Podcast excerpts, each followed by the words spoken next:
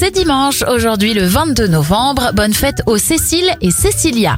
On sort les gâteaux et les bougies pour les anniversaires. Scarlett Johansson a 36 ans, le champion de tennis Boris Becker a 53 ans, 62 pour Jamie Lee Curtis et le youtubeur et mentaliste Fabien Olicard a 38 ans.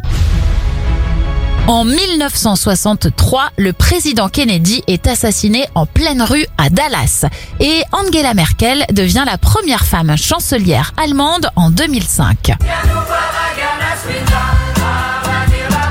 On referme avec la sortie de deux films cultes, Les Bronzés en 1978 et Les Bronzés font du ski en 1979.